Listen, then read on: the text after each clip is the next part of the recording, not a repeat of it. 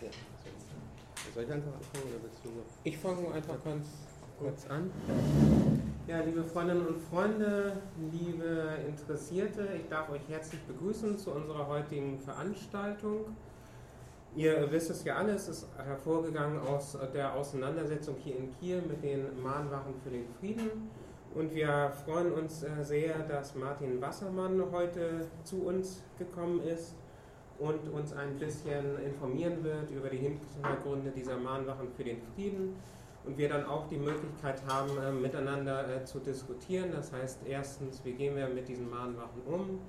Und zweitens dann auch, welche Alternativen haben wir hier eben als ähm, linke, antifaschistische und friedensbewegte Kräfte im Umgang? Was haben wir tatsächlich dann anzubieten?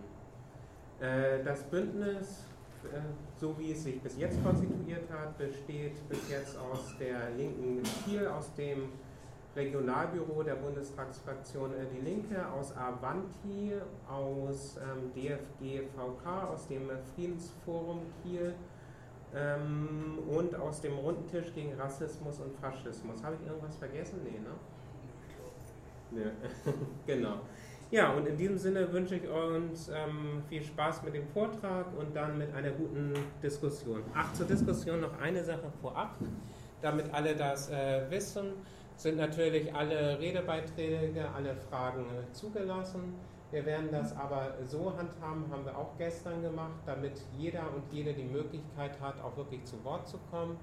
Wir machen eine Redezeitbegrenzung auf drei Minuten. Nach drei Minuten sage ich dann ähm, Bescheid, bitte langsam zum Ende kommen. Kriegt ja immer die Möglichkeit, sich nochmal dann ähm, zu melden. Äh, die Redeliste wird wie in der linken ähm, üblich, ähm, in der linken und antifaschistischen Szene üblich, auch quotiert geführt. Das heißt, wenn sich eine Frau meldet, ähm, wird sie entsprechend dann auch ähm, eingereiht. Und last but not least, wir machen es damit nicht so ein Dialog zwischen Martin und dem Publikum entsteht, so dass wir immer so drei, vier, fünf Redebeiträge sammeln und dann Martin gesammelt die Möglichkeit hat, darauf zu reagieren. In diesem Sinne kannst du loslegen. Ja, vielen Dank für diese Einleitung und vielen Dank für die Einladung. Ähm, Heute wird es um diese Montagsdemonstrationen, um die Montagsmahnwachen gehen, die es seit äh, März in vielen Städten in der Bundesrepublik gibt. Ich selber stamme aus Berlin ähm, und habe diese Demonstration dann auch relativ früh wahrgenommen, weil da eben für Berliner Verhältnisse sehr schnell auch äh, eine größere Teilnehmerzahl ähm, sich eingefunden hat. In Berlin waren das zu Beginn nur rund 100 Menschen, aber diese Zahl der Teilnehmer ist dann eben auf über 2000 Menschen äh, zumindest zeitweilig angewachsen. Und ich habe dann natürlich auch mitbekommen, dass in anderen Städten, wie auch in Kiel, ebenfalls solche Mahnwachen für den Frieden stattfinden, die von deutlich weniger Teilnehmern besucht werden. Und dabei scheint es immer einen Minimalkonsens zu geben, ähm, nämlich dass für den Frieden eingetreten wird. Ich glaube aber, dass es eben auch ganz andere Inhalte gibt, dass es ähm, auch ein ganz anderes Publikum gibt, das sich von bestimmten Inhalten angezogen fühlt, die auf diesen äh, Demonstrationen artikuliert werden. Und deswegen wird es heute ähm, um diese Inhalte gehen, die auf den Montagsmahnwachen äh, zu hören sind. Es wird vor allen Dingen aber um die Inhalte der Vordenker gehen, also der Köpfe, die ähm, inhaltliche Impulse als Redner auf diesen Demonstrationen setzen. Ähm, ich werde aber auch auf die politischen Gruppen eingehen, die sich daran beteiligen und ich werde ein bisschen auf die Ideologie zu sprechen kommen, die ich glaube, ähm, dass dieser Ideologie eben viele Teilnehmer und auch Redner verfallen sind. Das, ähm, diese Demonstration selber gibt es seit dem 17.03. und das waren eben nur diese erwähnten 100 Menschen, die sich zunächst in Berlin zusammengefunden haben. Ähm, Erstmal, so schien es, ging es nur um den Frieden, denn so der Organisator, eine Einzelperson, ähm, würde die Gefahr eines dritten Weltkrieges drohen. Aber es gab eben auf diesen Demonstrationen in Berlin immer auch einen ganz anderen Inhalt, ähm, den man jetzt eben vielleicht da im Hintergrund auch erkennen kann. Da ist nämlich von der FED die Rede, also vom amerikanischen Zentralbanksystem, das unsere Regierung, also die Regierung der Bundesrepublik, als Geisel halten würde. Das ähm, ist äh, in Berlin fotografiert worden und Ähm, dort gab es eben auch dementsprechende Aufrufe, die sich eben nicht nur um den Frieden drehten, sondern da war eben auch immer von der FED, also vom amerikanischen Zentralbanksystem, die Rede. Und ähm, dieses Zentralbanksystem wurde für allerlei Unrecht verantwortlich gemacht. Ähm, hinter diesem Zentralbanksystem machen einige aber eben auch noch ganz bestimmte Personen aus, ähm, die die FED nur benutzen würden, um ihre Ziele umzusetzen und die auch die USA und das amerikanische Militär nur benutzen, um ganz bestimmte Ziele umzusetzen. Ähm, und diese Inhalte, also den man vielleicht verschwörungsideologisch nennen kann, weil eben eine einzelne Institution für ganz viele Dinge verantwortlich gemacht wird, ähm, die waren eben auf den Montagsmahnwachen, hat man die immer wieder gehört und konnte die dann eben auf dementsprechenden äh, Transparenten auch sehen. Dann kann man sich dieses Publikum angucken, das sich an diesen Demonstrationen beteiligt hat und das waren natürlich auch Menschen, die erstmal äh, über die Situation dann vor allen Dingen in der Ukraine besorgt waren. Das waren in Berlin dann aber auch ähm, Esoteriker zum Beispiel, aber eben auch Menschen, die man so als Reichsbürger bezeichnen kann oder die sich selbst so bezeichnen. Das sind äh, also so ein bestimmtes Milieu, das davon ausgeht, dass das Deutsche Reich immer noch fortexistiert. Und dann haben äh, in verschiedenen Städten, so auch in Berlin, immer Nazis teilgenommen, organisierte Neonazis. Äh, äh, die sie dort auch ihre Inhalte transportieren wollten und es haben eben Verschwörungsgläubige teilgenommen. Und das, so Verschwörungsgläubige sieht man da auch auf den Fotos. Das sind Menschen, äh, die daran glauben, dass äh, in irgendeiner Form eine Verschwörung existiert, meistens eine Verschwörung von ganz wenigen. Und diese Verschwörung wird dann für ganz viele Ereignisse verantwortlich gemacht. Und zwar nicht äh, einzelne Ereignisse, sondern aller historischen Ereignisse, die es so in den letzten 100 oder 200 Jahren sogar gegeben hat. Ähm, dieses Milieu der Menschen, die an die große Verschwörung glauben, das hat eine eigene Kultur hervorgebracht. Da gibt es dann eigene YouTube-Kanäle, eigene Internetseiten mit ganz spezifischen Nachrichtenangeboten, aber es gibt auch eigene Bücher und Zeitschriften. Ähm, und wenn man sich diese YouTube-Kanäle und die Nachrichten und auch die Bücher und Zeitschriften dieses Milieus äh, anguckt, trifft man immer wieder auf einen ganz bestimmten Gedanken, nämlich diesen Gedanken, dass da irgendwo eine mächtige Verschwörung existiert, die man zum Beispiel für Krisen und Kriege verantwortlich macht. Das ist eine ganz einfache Erklärung. Wenn ich sage, dass da eben nur ganz wenige Menschen für Kriege und Krisen verantwortlich sind, dann äh, biete ich so ein, eine Simplifizierung für komplexe gesellschaftliche Prozesse an und ich erkläre Geschichte, also die Vergangenheit, auch immer mit der Existenz dieser angeblichen Verschwörung der Konspiration. Die Menschen, die daran glauben, die da äh, an dieses Weltbild glauben, die haben dann eben auch so, ein, so eine eigene äh, Selbstbezeichnungen hervorgebracht. Die nennen sich dann zum Beispiel Wahrheitsbewegte oder gar Infokrieger oder gar Truther. Ähm, die haben dann eben nicht nur diese Kultur der eigenen äh, Nachrichten, sondern auch eine eigene Kultur der Musik hervorgebracht. Und da gibt es große Verlage in der Bundesrepublik, die damit eben ganz äh, gute Geschäfte machen. Die bringen nämlich die Bücher heraus, die von den Vordenkern geschrieben werden. Ähm, es gibt zum Beispiel in äh, Deutschland den Kopfverlag, der mit rassistischer, esoterischer und verschwörungsideologischen Inhalten äh, ja, die Interessenten beliefert. Da werden täglich bis zu 15.000 Bücher in die gesamte Bundesrepublik äh, verschickt. Und für diesen Verlag arbeiten 60 Mitarbeiter. Und in einem Monat werden rund 150.000 Kataloge verschickt, also Buchkataloge, wo dann eben diese Inhalte des Kopfverlages zu finden sind. Ähm, grundsätzlich ist ähm, zu diesen Montagsdemonstrationen auch aus diesem verschwörungsideologischen Milieu ganz stark mobilisiert worden. Die haben dann das Internet genutzt. Auf den Internetseiten der Truther und der Infokrieger finden sich dann eben dementsprechende Aufrufe.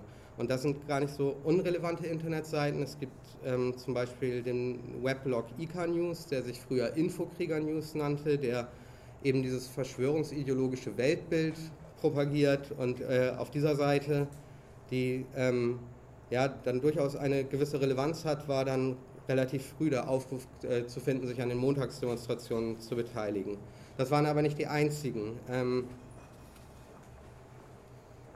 denn es wurden auch von organisierten Neonazis zu den Montagsdemonstrationen organisiert. Das, was man da im Hintergrund sieht, ist ein Screenshot der äh, Internetseite xk3.berlin. Die wird betrieben vom ehemaligen NPD-Funktionär äh, Jörg Henry und die will neueste nationale Nachrichten bringen. Unten wird zu einem Nazi-Aufmarsch in Dresden mobilisiert, unten rechts zu sehen und oben links sieht man Montagsdemo jetzt erst recht und da sind auch einige Vordenker der Bewegung zu sehen, die dort beworben werden und auf die ich gleich auch noch zu sprechen kommen werde. Ähm, auf den Demonstrationen in Berlin war das dann auch äh, erschreckend, denn dort haben sich zum Beispiel Mitglieder der NPD beteiligt, aber auch Mitglieder anderer äh, ja, faschistischer Splittergruppen, so von die Mitglieder zum Beispiel von Pro Deutschland ähm, äh, waren auf diesen Montagsdemonstrationen. Und das waren dann auch eben auch nicht unbedingt nur ganz einfache Mitglieder. Zum Beispiel, wenn man sich dann eben die Beteiligung der NPD anguckt, da hat sich zum Beispiel Maria Frank beteiligt, die ist Beisitzerin im Bundesvorstand der NPD-Vorfeldorganisation, äh, dem Ring Nationaler Frauen. Und da hat sich auch ein Sebastian Schmidtke beteiligt, der ist Landesvorsitzender der NPD in Berlin und hat dann eben auch auf äh, den Internetseiten seiner Partei zur Teilnahme aufgerufen. In Berlin ist das äh, auch grundsätzlich so, dass seit mehreren Wochen Aktivisten der Bürgerbewegung Berlin-Hellersdorf beteiligt sind und das ist ein, äh, eine rassistische Organisation, die dort gegen ein Asylbewerberheim mobil macht, also ein, gegen ein Heim für Migrantinnen. Und wenn man sich dann solche Inhalte und diese Menschen äh, anguckt, die dort auftreten, dann muss man sich auch über bestimmte Transparente nicht wundern, die es dann zum Beispiel in Berlin gegeben hat. Also Transparente, und das ist leider vielleicht von weiter hinten nicht ganz gut zu lesen, deswegen sage ich auch, was da drauf steht. 70 Jahre Besatzung Deutschland genug, Ami go home. Ähm, also diese Konstruktion, dass Deutschland seit dem Zweiten Weltkrieg ein besetztes Land ist und äh, ja, durch die Amerikaner besetzt sei. Es gab da aber auch andere Transparente, sowas wie Wahrheit statt alliierter Geschichtsschreibung. Ähm, und derartige Transparente hat man dann eben auch in anderen Städten entdecken können. Man hat aber eben auch die Beteiligung von Nazis, die gibt es eben auch in ganz vielen anderen Städten. In München hat sich zum Beispiel Philipp Hasselbach beteiligt. Der ist ein Kader der dortigen Kameradschaftsszene, der ist Mitglied mittlerweile der Nationalsozialistischen Partei Die Rechte und der ist auch mehrfach wegen Körperverletzung und äh, Volksverhetzung verurteilt worden.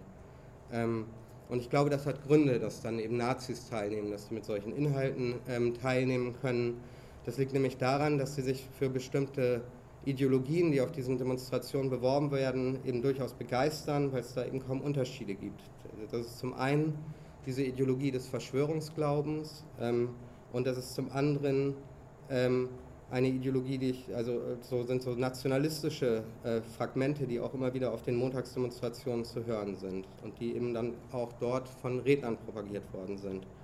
Also es gibt da vielleicht, ich würde das ideologische Übereinstimmung nennen zwischen den verschiedenen Milieus, die dann eben auch zu diesen Montagsdemonstrationen mobilisiert haben.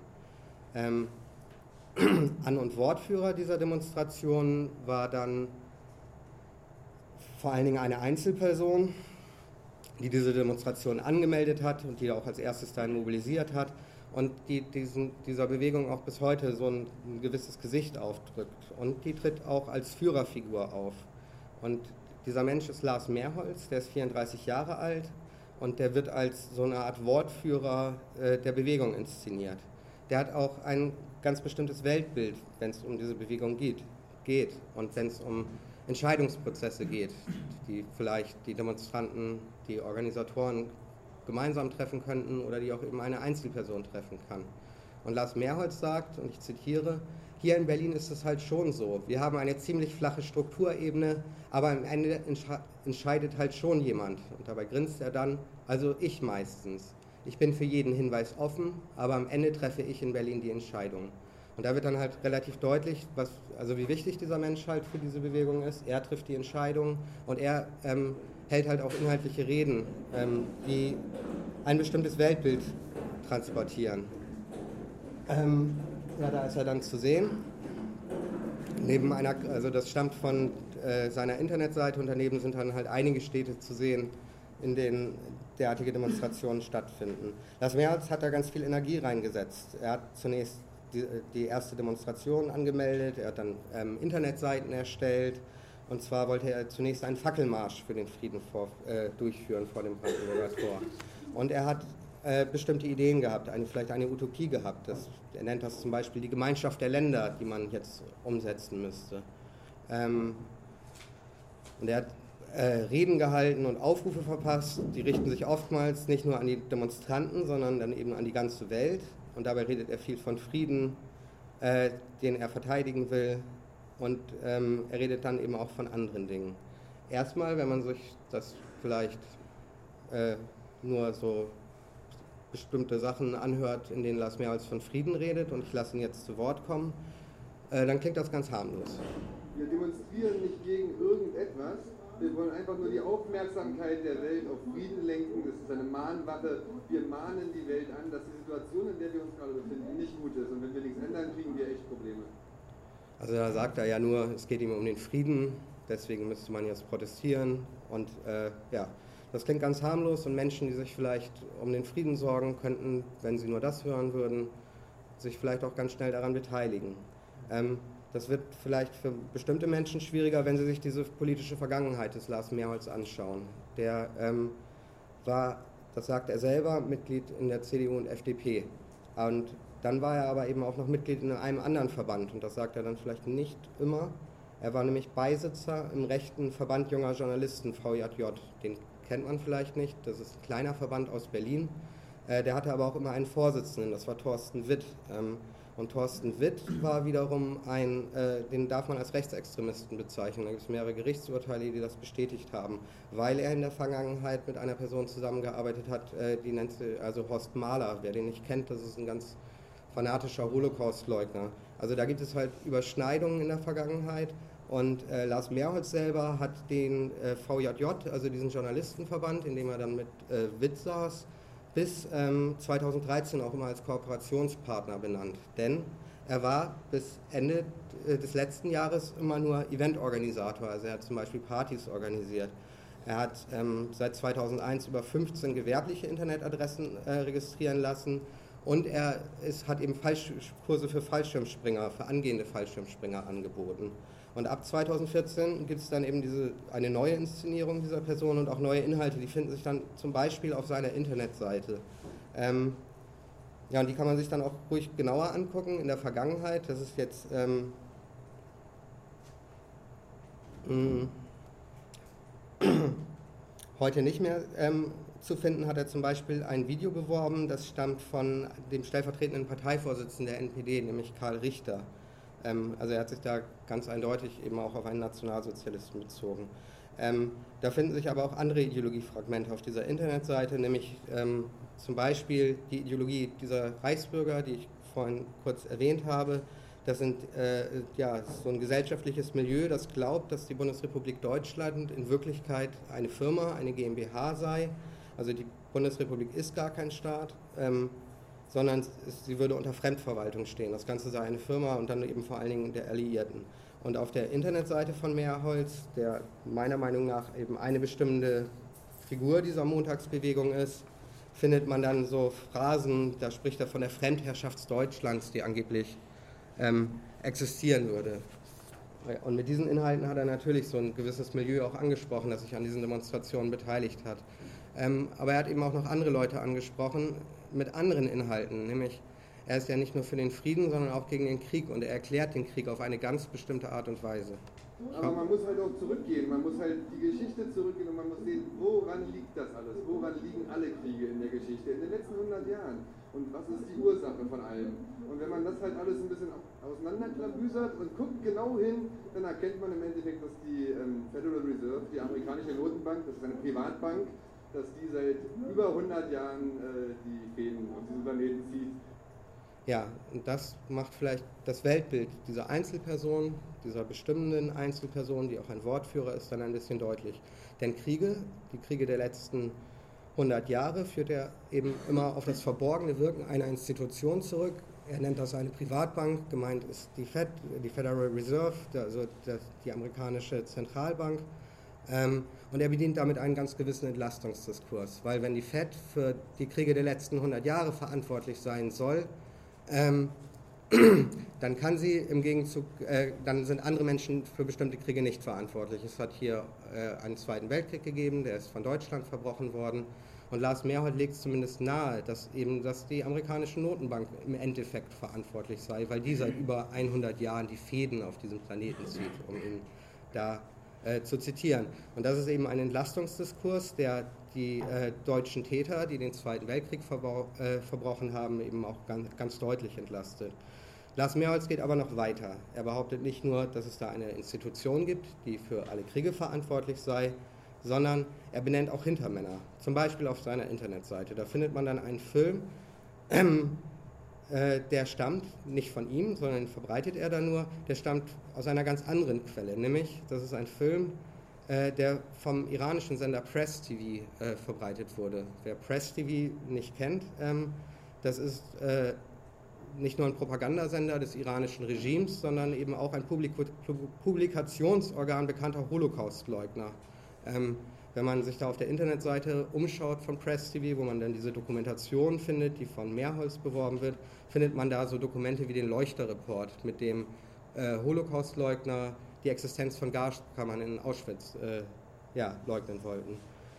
Mehrholz selber verweist auf eine Dokumentation dieses Senders, die nennt sich das Internationale Bankenkartell und die entwirft eine Verschwörung, nämlich eine Verschwörung von primär jüdischen äh, Personen. Da ist in dieser Dokumentation ganz viel von den Rothschilds und den Warburgs die Rede.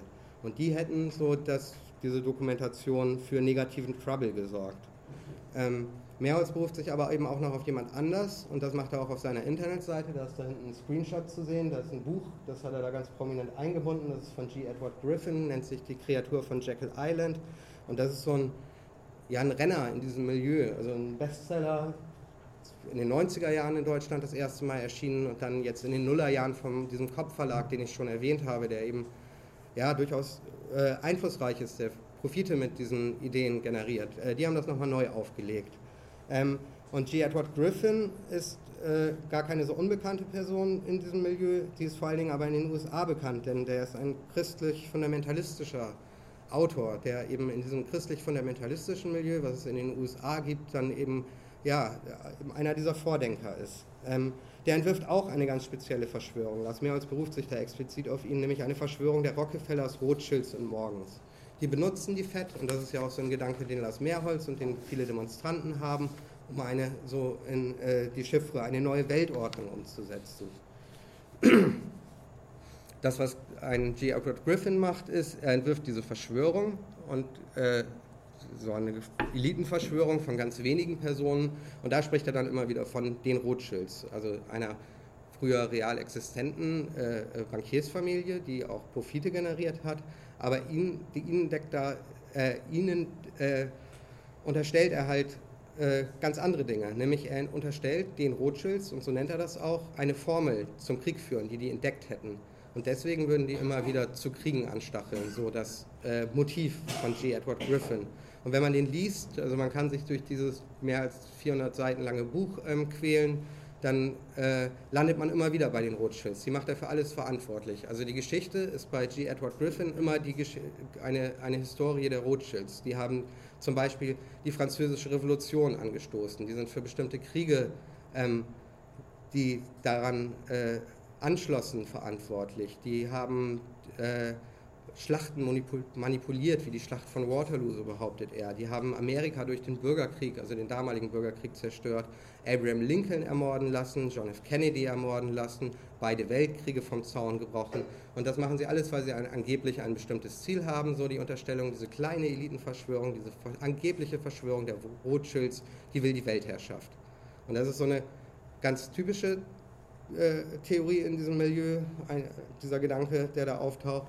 Und mit diesem Gedanken, dann macht man eben alle Köpfe der Vergangenheit, die es so gegeben hat, also zum Beispiel Menschen, äh, die eher so aus einer politischen Linken stammten, Menschen wie Karl Marx, aber auch ein Lenin, die macht man zum Teil der Verschwörung, aber eben auch ein Roosevelt oder ein äh, Winston Churchill. Ähm, und dann spricht man eben immer wieder, dass die durch die äh, Rothschilds gesteuert werden. Dann dieser G. Edward Griffin, der hat das natürlich nicht erfunden, genauso wenig wie Lars Mehrholz, der vielleicht auch diesem Gedanken ein wenig verfallen ist, hat das nicht erfunden. Das ist alles nichts Neues.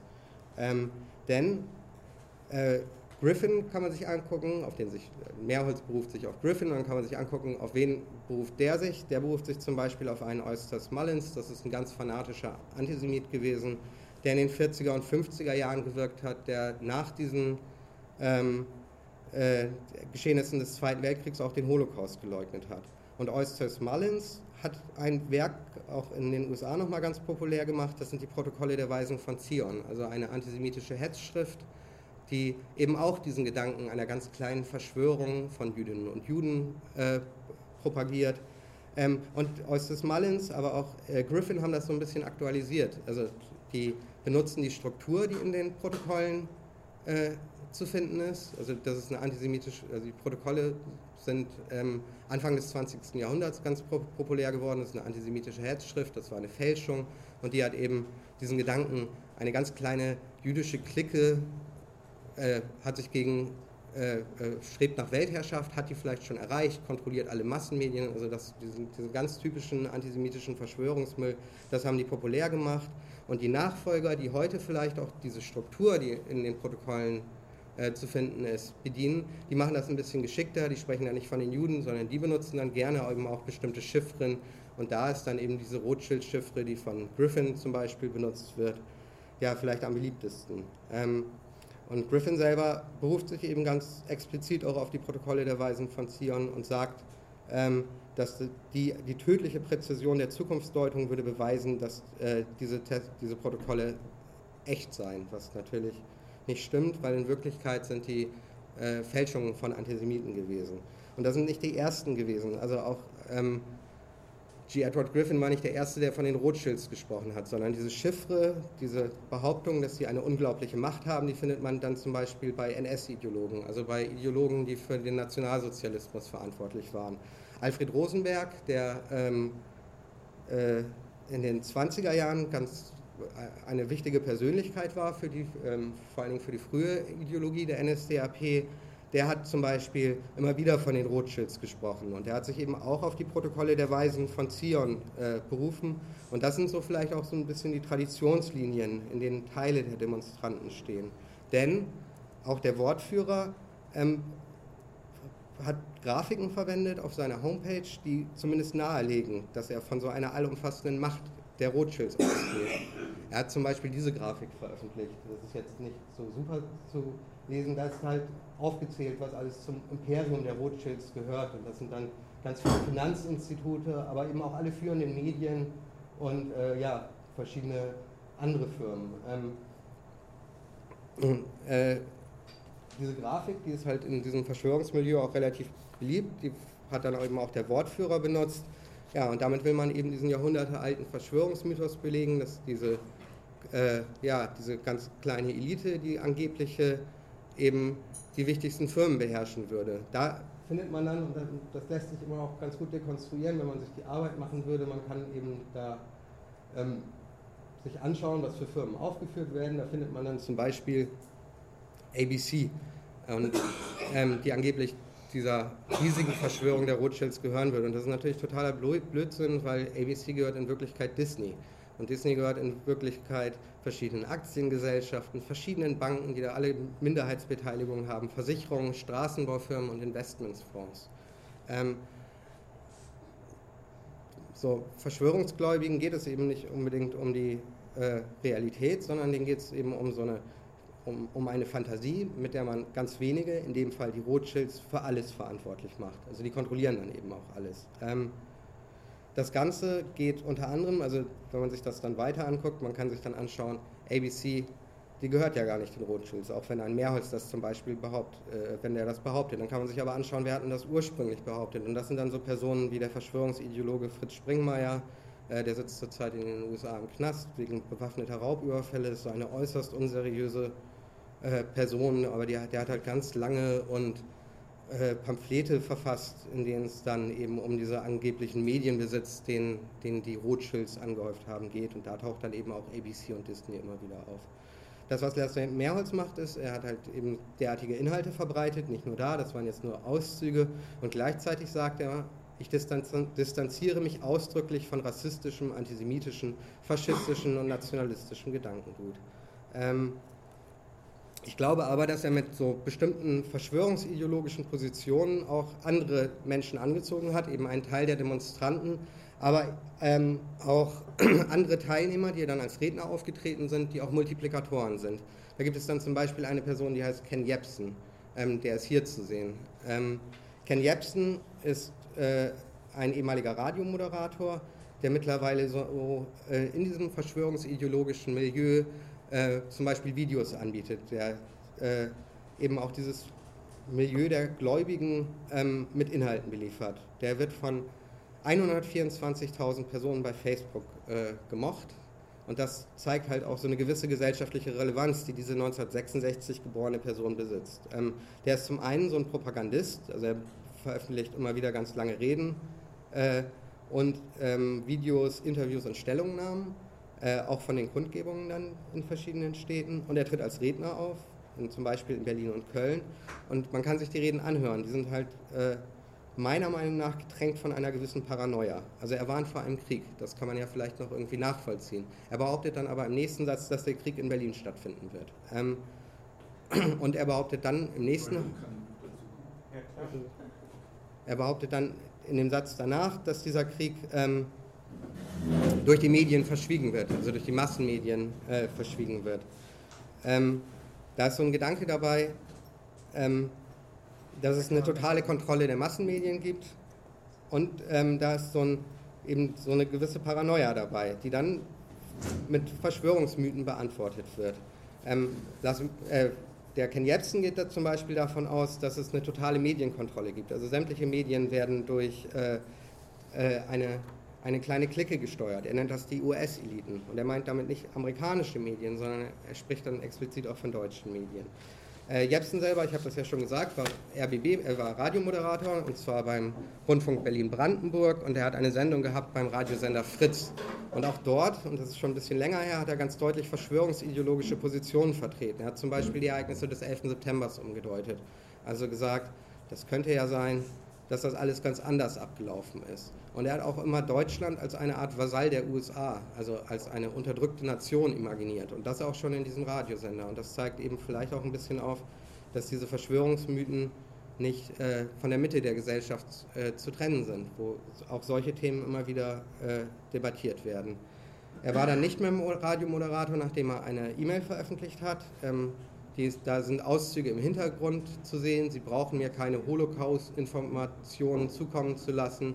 Ich habe mehr als Sie. Ich weiß, wer den Holocaust als PR erfunden hat. Der Neffe Freuds, Bernays.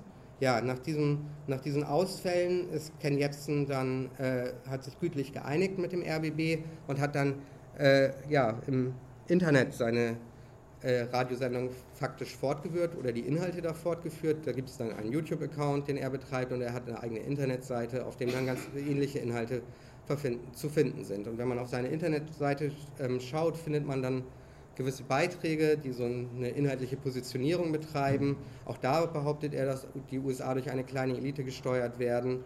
Ähm, er geht aber noch weiter, denn er sagt, die USA sind durch eine Verschwörung von einigen hundert Menschen unterwandert worden. Und er benennt dann eben auch die angeblichen Unterwanderer. Und das ist die Konstruktion der Verschwörung, die eben dann Anken Jepsen betreibt, der ja ein ganz wichtiger Redner auf diesen Friedensdemonstrationen, den angeblichen Friedensdemonstrationen ist.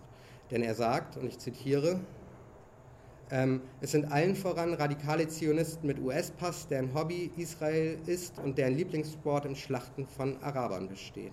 Also der behauptet eben, die USA werden durch so diese kleine Mini-Verschwörung äh, gesteuert von radikalen Zionisten.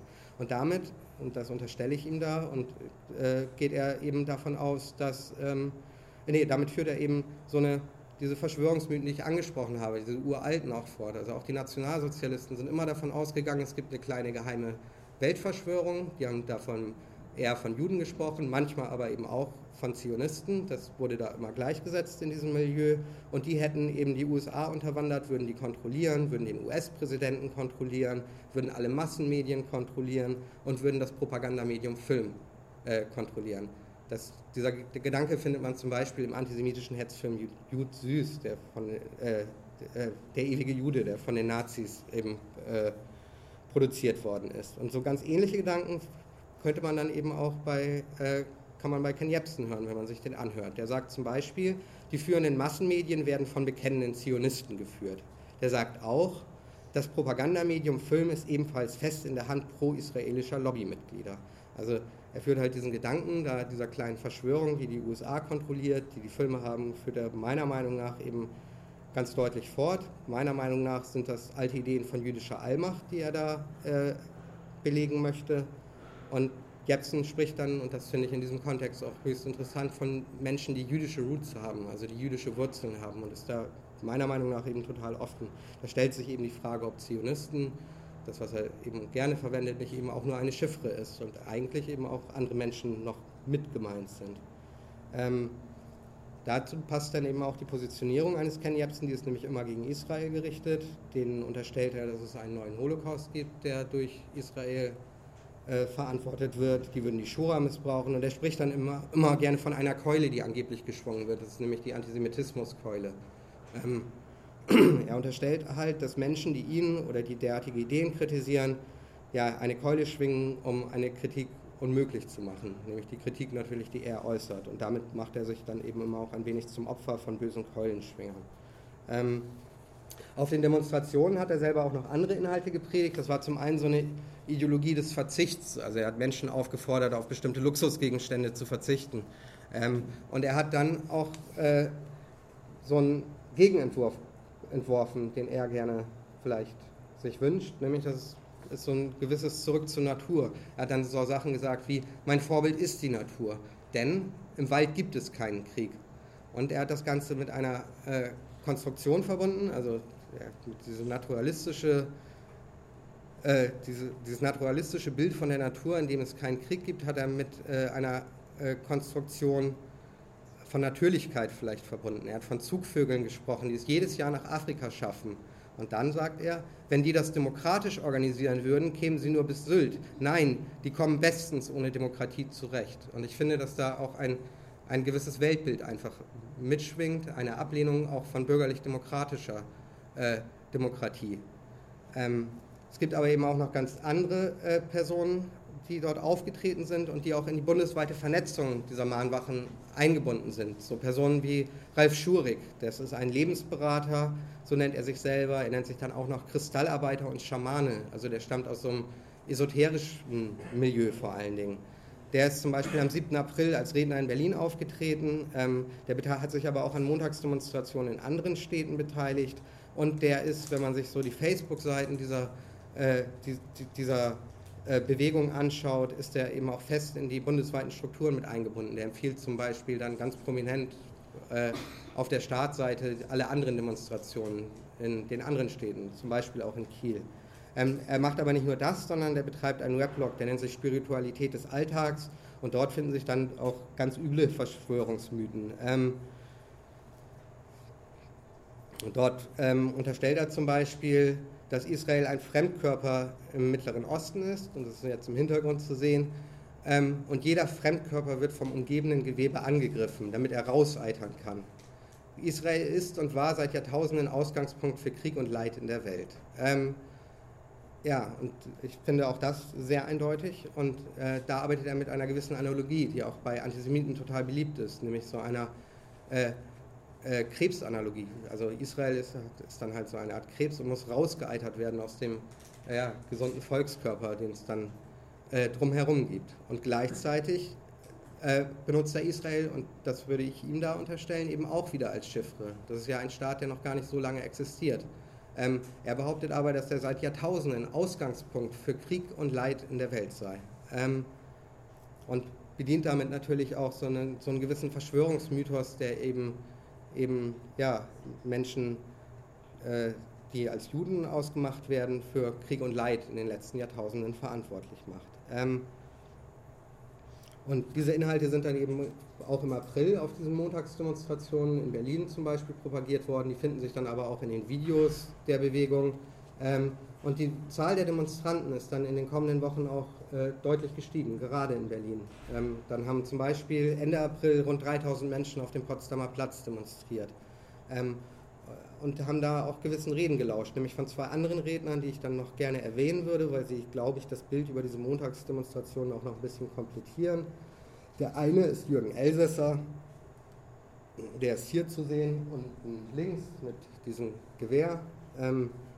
Der hat auf der Friedensdemonstration gesprochen ähm, und Jürgen Elsässer hat schon eine lange publizistische Karriere hinter sich. Der stammt ursprünglich aus der politischen Linken. Der hat also mal für die Zeitung Arbeiterkampf geschrieben in den äh, 80er Jahren und war danach Autor von Junge Welt und Konkret, hat dann auch noch für die Jungle World geschrieben, hat also so eine ganz, auch innerhalb der Linken, so eine ganz bunte Karriere hinter sich. Ähm, hat sich dann aber, da gibt es dann verschiedene Brüche, unter anderem hat er angefangen für diesen Kopfverlag, den ich auch benannt habe, zu schreiben. Also er hat dann mehrere Nachrichtenbeiträge für diesen rechten Verlag verfasst. Und hat äh, ab 2008 dann eben am Aufbau einer Volksinitiative gearbeitet, die sich gegen ein angloamerikanisches Finanzkapital richtet. Ähm, diese Volksinitiative sollte Linke wie Linke und Rechte, nämlich Personen wie Gauweiler und ähm, äh, Lafontaine vereinigen, also Gauweiler als Mitglied der CSU und Lafontaine als Mitglied der Partei Die Linken, in eine Organisation überführen. Ähm, und zugleich hat äh, Elsässer das nicht nur organisatorisch mit seiner Volksinitiative gemacht, sondern er hat eben auch publizistisch in diesem Sinne gewirkt. Er hat eine Kompaktbuchreihe herausgegeben und er hat die Zeitschrift dann eben auch kompakt herausgegeben und die erscheint bis heute. Ähm, und die ist auch gar nicht so klein, also die erscheint in einer Auflage, es ist ein Monatsmagazin von 16.800 Exemplaren und die erreicht, das geben zumindest die Herausgeber, zu denen auch Elsässer gehört, an rund 50.000 Leser. Und das ist der Stand vom März 2013.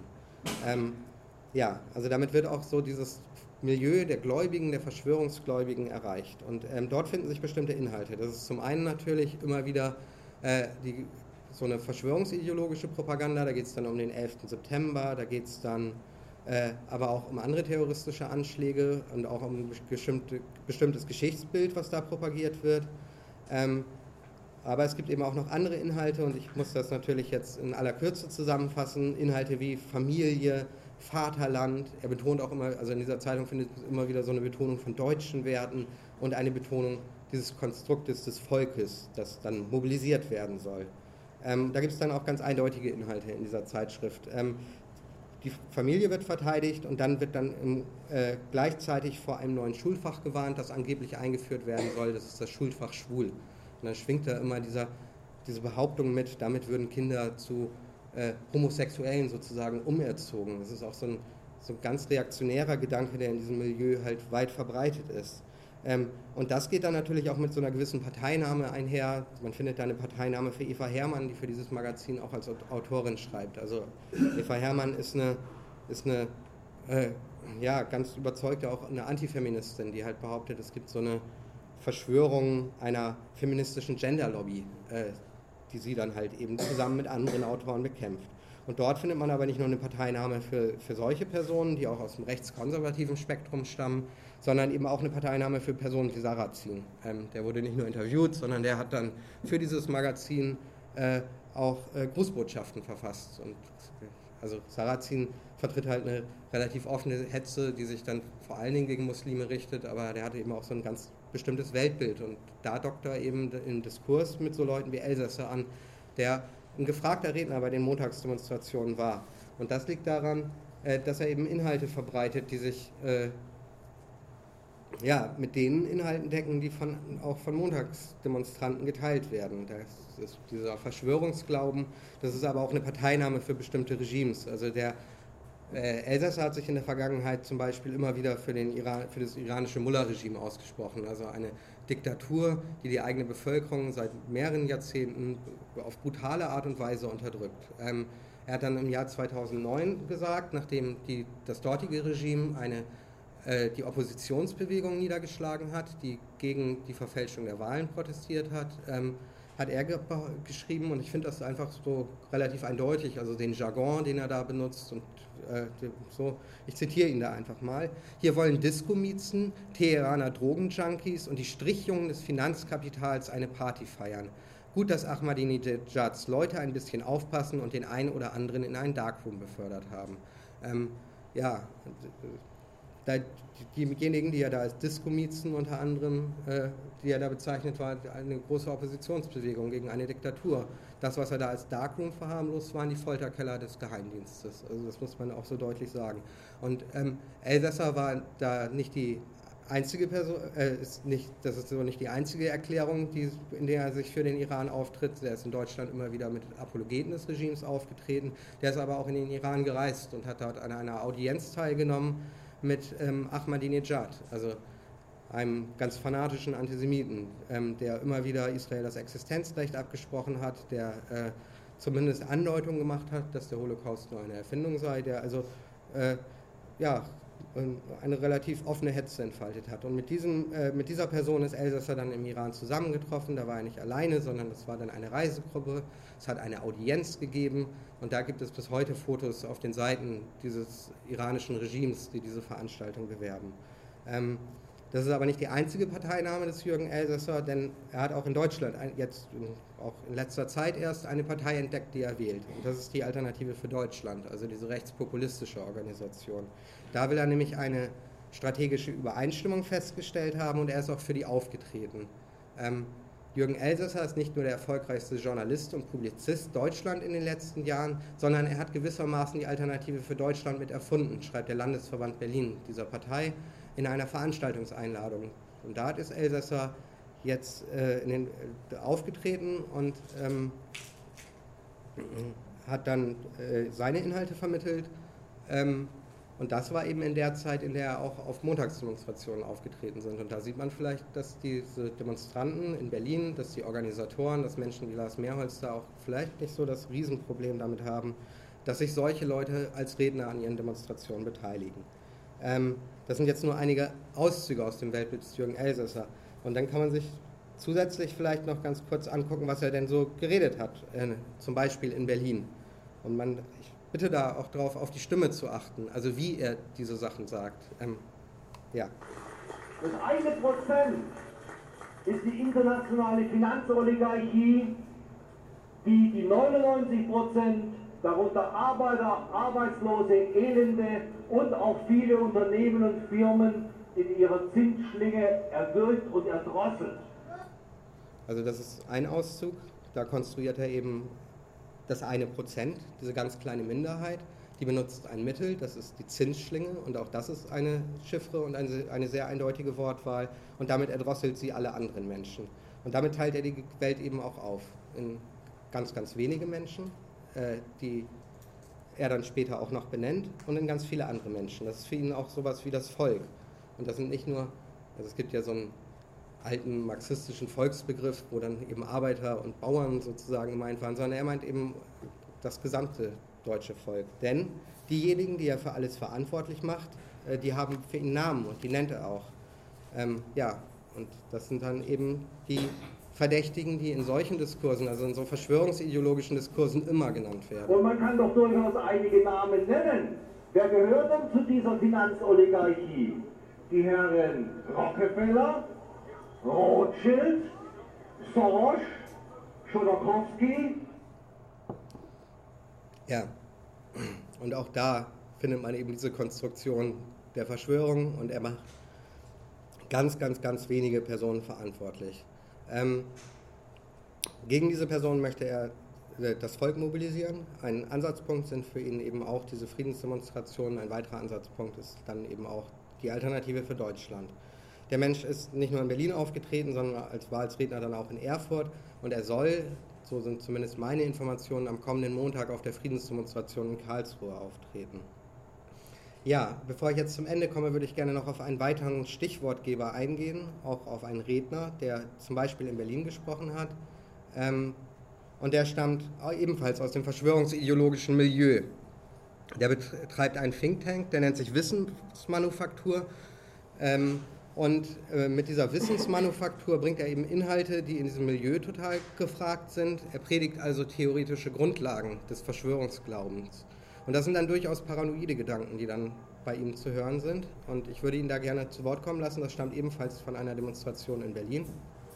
Ich kriege Anrufe und Mails aus Israel, die traurig sind, verzweifelt sind, weil sie unter ihrer eigenen Politik dramatisch leiden. Ich weiß, dass ich mein Leben hier mit in Gefahr bringe.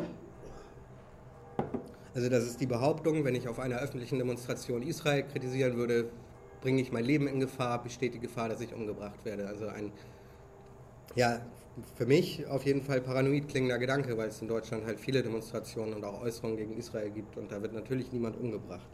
Ähm, das sind aber nicht nur solche Ideen, ähm, denn Pop hat eine Vorgeschichte, auf die würde ich auch kurz eingehen. Also der lebt heute in Kanada ähm, und wirkt von dort vor allen Dingen als Vordenker und reist, bereist dann aber auch immer wieder die Bundesrepublik und der war Vorstandsvorsitzender und Aufsichtsratschef der Pop AG. Das ist ein alter Familienbetrieb gewesen. Also ähm, und das war nicht irgendein kleiner Betrieb, sondern der hat immer äh, damals, also 2007, über den zweitgrößten Goldbestand in der Bundesrepublik verfügt. Und Andreas Popp, den man jetzt hier vielleicht auch auf dem Foto sieht, dieser Mensch rechts, ähm, hat damals immer wieder empfohlen, also als er noch in die Firmengeschäfte mit involviert war, da hat er immer vor dem Zusammenbruch der äh, Gesellschaft gewarnt und empfohlen, dass man mal in Gold investieren müsste. Das hat sich bis heute auch gar nicht so groß geändert. Also er empfiehlt immer noch Gold, aber er empfiehlt vor allen Dingen Landbesitz in Kanada. Da lebt er halt selber, da kann man ihn besuchen. Dort baut er gerade seine kleine äh, äh, Exil-Community der deutschen Verschwörungsgläubigen auf. Ähm, wer da eine Woche hinfährt, bekommt tagtäglich ein Referat dieses Herrn, ähm, kann sich die Gegend anschauen und bezahlt dafür dann 2600 Euro. Ähm, der Andreas Popp hat auch zahlreiche Bücher veröffentlicht und tritt immer wieder als Referent auf. Ähm, das sind so vielleicht das zur Vorgeschichte. Und dann gibt es noch ein Detail, das ich ganz wichtig finde. Andreas Popp hat nämlich gar keine Berührungsängste zu, zur antisemitischen Rechten, die es so gibt.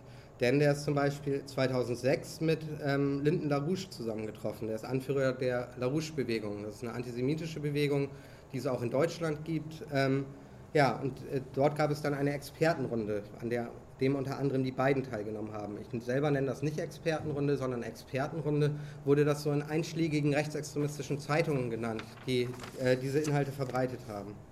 Ähm, ja, zu diesen Inhalten gehört halt immer diese Krisenabhol, äh, so eine gewisse Warnung vor der Krise, aber dann sagt er eben auch ganz deutlich, da gibt es einen Zusammenbruch, der droht. Den sagt er immer wieder voraus. Ähm, und dann hat er eben noch andere Inhalte. Und wenn man sein Buch, das Matrix-Syndrom, das hat er, äh, ein Buch von ihm anschaut, dann findet man dort zum Beispiel die Behauptung, äh, dass Martin Hohmann, der ist 2003 wegen antisemitischer Äußerungen aus der CDU-Fraktion ausgeschlossen worden, dass der politisch geschlachtet worden sei. Also er klagt dann da regelrecht drüber. Dort findet man aber auch noch Werbung für eine andere Person, nämlich für äh, Gerd Rieke Hamer, den kennt man vielleicht nicht. Für Pop ist das der Entdecker einer völlig neuen Medizin und er behauptet, der sei ebenfalls schlichtweg platt gemacht und deformiert worden. Dazu muss man wissen, dass der Arzt Gerd Rieke Hamer immer wieder verurteilt worden ist in den vergangenen zehn Jahren. Er darf mittlerweile auch nicht mehr als Arzt in Deutschland tätig sein. Denn er hat eine ganz obskure Heilmethode entwickelt, die nennt sich germanische neue Medizin. Ähm, und das ist ein ganz antisemitisches Konstrukt. Der Erfinder, also Gerd Rieke Hamer, behauptet, dass ähm, die Juden, also diese, das sagt er auch ganz offen, eine bestimmte Medizin praktizieren, die allen anderen Menschen vorenthalten wird. Zum Beispiel, wenn es um die Behandlung von Krebskrankheiten geht. Also die Deutschen werden durch Chemotherapie umgebracht und die Juden haben eine Geheimlehre, äh, die auch er kennt, also so ein Geheimwissen, äh, äh, mit dem man halt dem Tod von der Schippe springen könnte. Und er hat damit natürlich auch ganz verzweifelte Menschen angesprochen der Gerd Hamer. Und dieser Gerd Hamer wird dann eben von Andreas Popp empfohlen. Ähm, und ich glaube, dass das gar kein Zufall ist, dass der sich auf derartige Personen, auf einen Martin Hohmann, der so ein rechtskonservativer äh, Abgeordneter war, aber eben auch auf einen äh, Gerd Rieke beruft. Denn äh, der Andreas Popp hat eine sehr eindeutige Position. Ich lasse ihn jetzt nochmal zu Wort kommen. Ich hänge sehr an meinem Land. Ich bin einer, der zu seinem Vaterland steht. Ich bin kein Nazi. Ja, das darf man ja nicht mehr in Deutschland.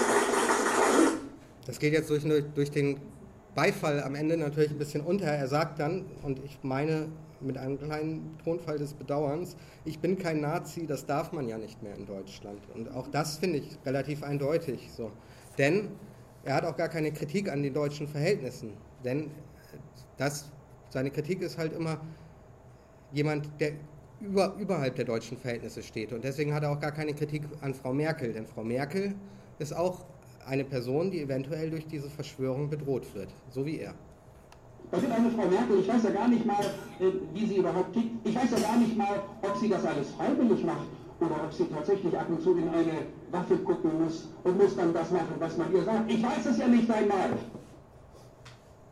Ja, und auch dort konstruiert er natürlich so eine gewisse Verschwörung, die Frau Merkel in eine Waffe gucken lässt.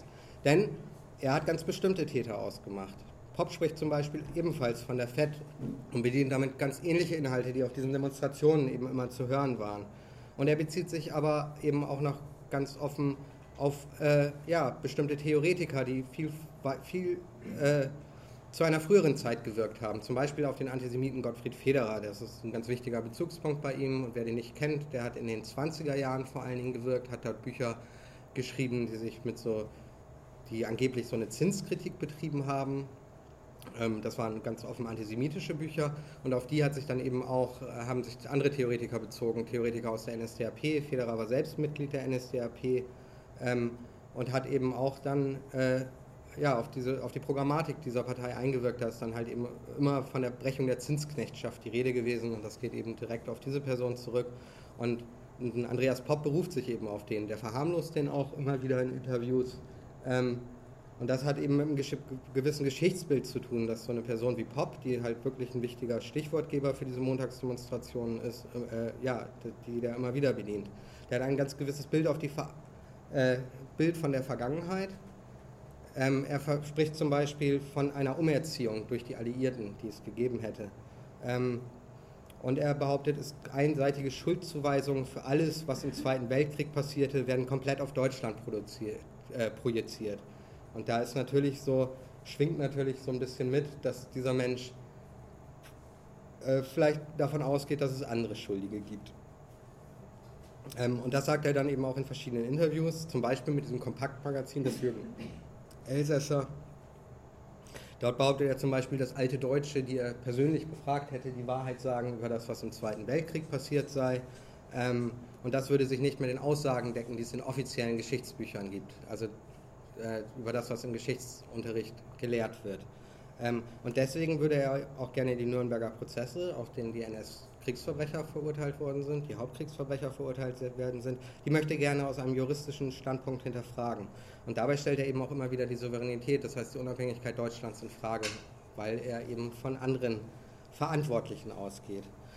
Das ist aber so nicht die einzige Position, die ich total bedenklich finde. Es gibt dann eben auch noch viele andere Dinge und auf eine würde ich auch noch eingehen. Die hat er dann eben in Berlin auf dieser Montagsdemonstration geäußert. Dafür hat er dann vielleicht auch den meisten Beifall bekommen. Ähm, da geht er auf den Begriff des Antisemitismus ein ähm, und auf die Begriffe links und rechts, also auf diese beiden Kategorien. Den, äh, auch dort finde ich ihn relativ eindeutig. Denn dieser Begriff des Antisemitismus links und rechts muss jetzt endgültig ad acta gelegt werden. Es hat sich ausgeträumt.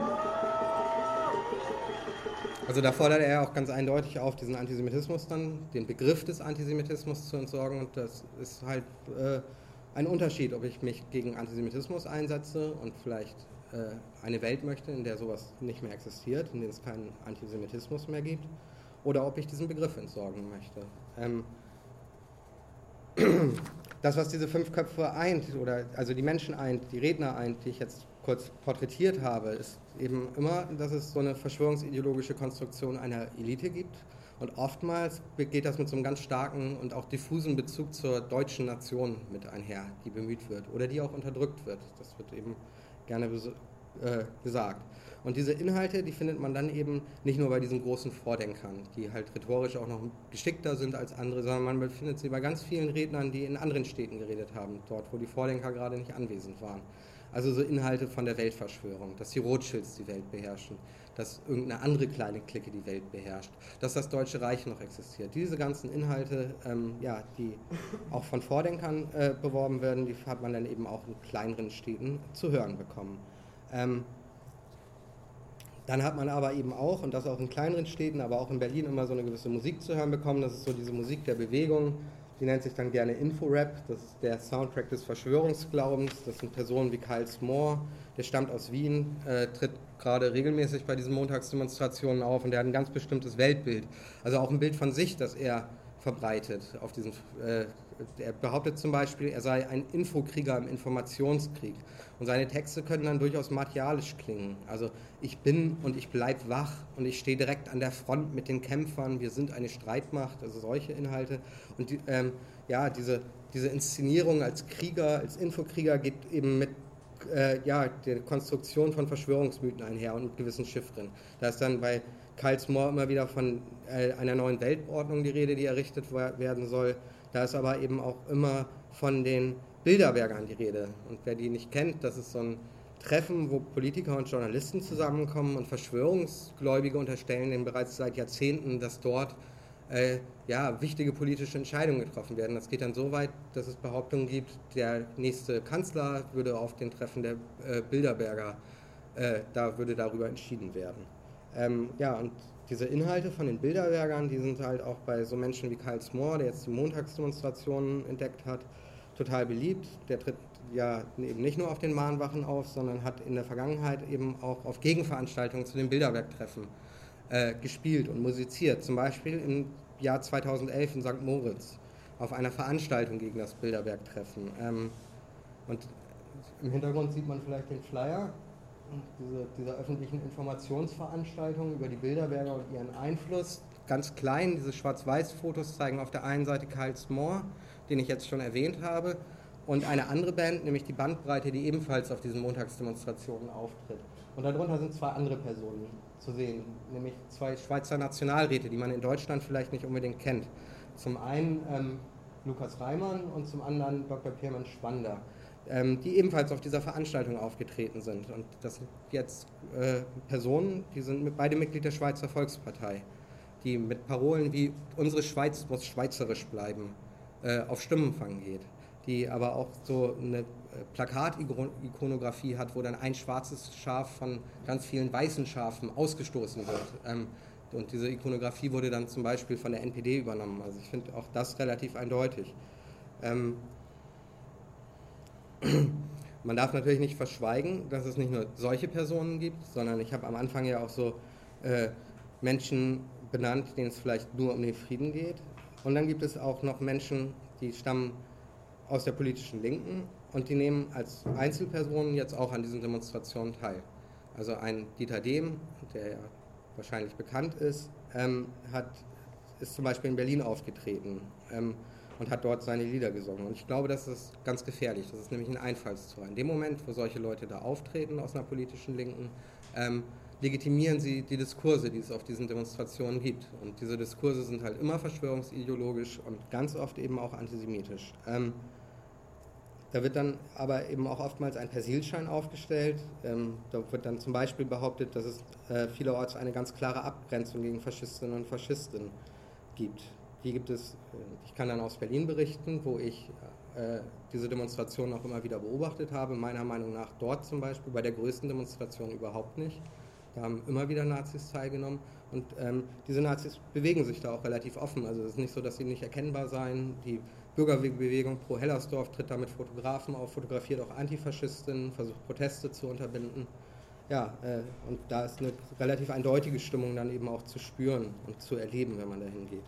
Ähm, und deswegen kann ich nur davor warnen, sich auch an diesen Demonstrationen zu beteiligen, sondern ich glaube, dass das total wichtig ist, da eine Kritik dran zu entwickeln, aber eben auch äh, vielleicht in so Diskussionen mit denjenigen einzusteigen, die, wo die Gefahr besteht, dass die da einfach hingehen, weil vielleicht Inhalte auf Frieden reduziert werden oder andere Inhalte gar nicht bekannt sind. Ähm, ja, diese Demonstrationen äh, werden jetzt auch nicht mit der Fußball-WM aufhören. Am 19. Juli gibt es dann äh, den Plan zu einer Großdemonstration nach Berlin, einer Großdemo für den Frieden, an der sich so, so die bundesweiten Mahnwachen auch beteiligen sollen. Also das ist der Versuch, dann eben wirklich auch wieder ein paar tausend Menschen in Berlin auf die Straße zu bringen und da zu demonstrieren. Und dort wird man eben genau mit diesen Inhalten konfrontiert werden, also mit diesen Verschwörungsglauben zum Beispiel. Ähm, das Ganze wird von ähm, ein, wurde von einem Ken Jebsen, der das mittlerweile gelöscht hat, als Marsch auf Berlin beworben. Also der jetzt angetreten wird. Und auch das ist so eine historische Analogie, die total eindeutig ist. Also zum Marsch auf Berlin haben in den 20er Jahren eben zum Beispiel immer wieder rechtsradikale Freikorps und Teile der NSDAP mobilisiert. Ähm, deswegen glaube ich, dass es sehr wichtig ist, diese ganzen Ideologien und die Gefährlichkeit, die von den Wortführern ausgeht, äh, dass man äh, die nicht verharmlost, dass man diese Ideologien auch ernst nimmt. Denn ich glaube, die sind nicht nur so ein bisschen irrational, es klingt halt vielleicht befremdlich, wenn jemand behauptet, er wird gleich umgebracht, weil er Israel kritisiert, ähm, sondern die sind vor allen Dingen total gefährlich, weil sie eben immer auf diese ganz kleine Clique, die dann eben oftmals wird da mit dieser Rothschild-Chiffre gearbeitet, darauf wird abgezielt. Ähm, und ich glaube, ähm, ja, dass man denen dann eben etwas entgegensetzen müsste, auch in Berlin dann. Ähm, damit wird es aber nicht aufhören, sondern es wird immer wieder dementsprechende Manifestationen des Irrationalismus geben. Das sind nämlich auch Krisenphänomene. Also äh, wir leben ja in einer Gesellschaft, die permanent auch Menschen ausstößt, ähm, die Menschen verzweifeln lässt. Und diese Menschen sind oftmals eben auch auf der Suche nach einer ganz einfachen Erklärung, nach Verantwortlichen, nach Tätern für ihre Lage, die dann eben oftmals auch ganz schlecht ist. Und da stoßen bestimmte Menschen eben auf diese neuen Wortführer, die ganz alte Verschwörungsmythen propagieren, die sie reproduzieren und die sie aufgreifen. Ähm, und dann kann es eben auch äh, in Zukunft derartige Demonstrationen geben, die müssen sich nicht um den Frieden richten, da kann auch ein anderes Thema ein Anlass sein. Ich glaube, dass das relativ beliebig ist. Und dort wird man eben wieder mit diesen Verschwörungsmythen kon äh, konfrontiert werden. Ähm, ja, ich danke für die Geduld und fürs Zuhören jetzt diese Stunde und freue mich dann.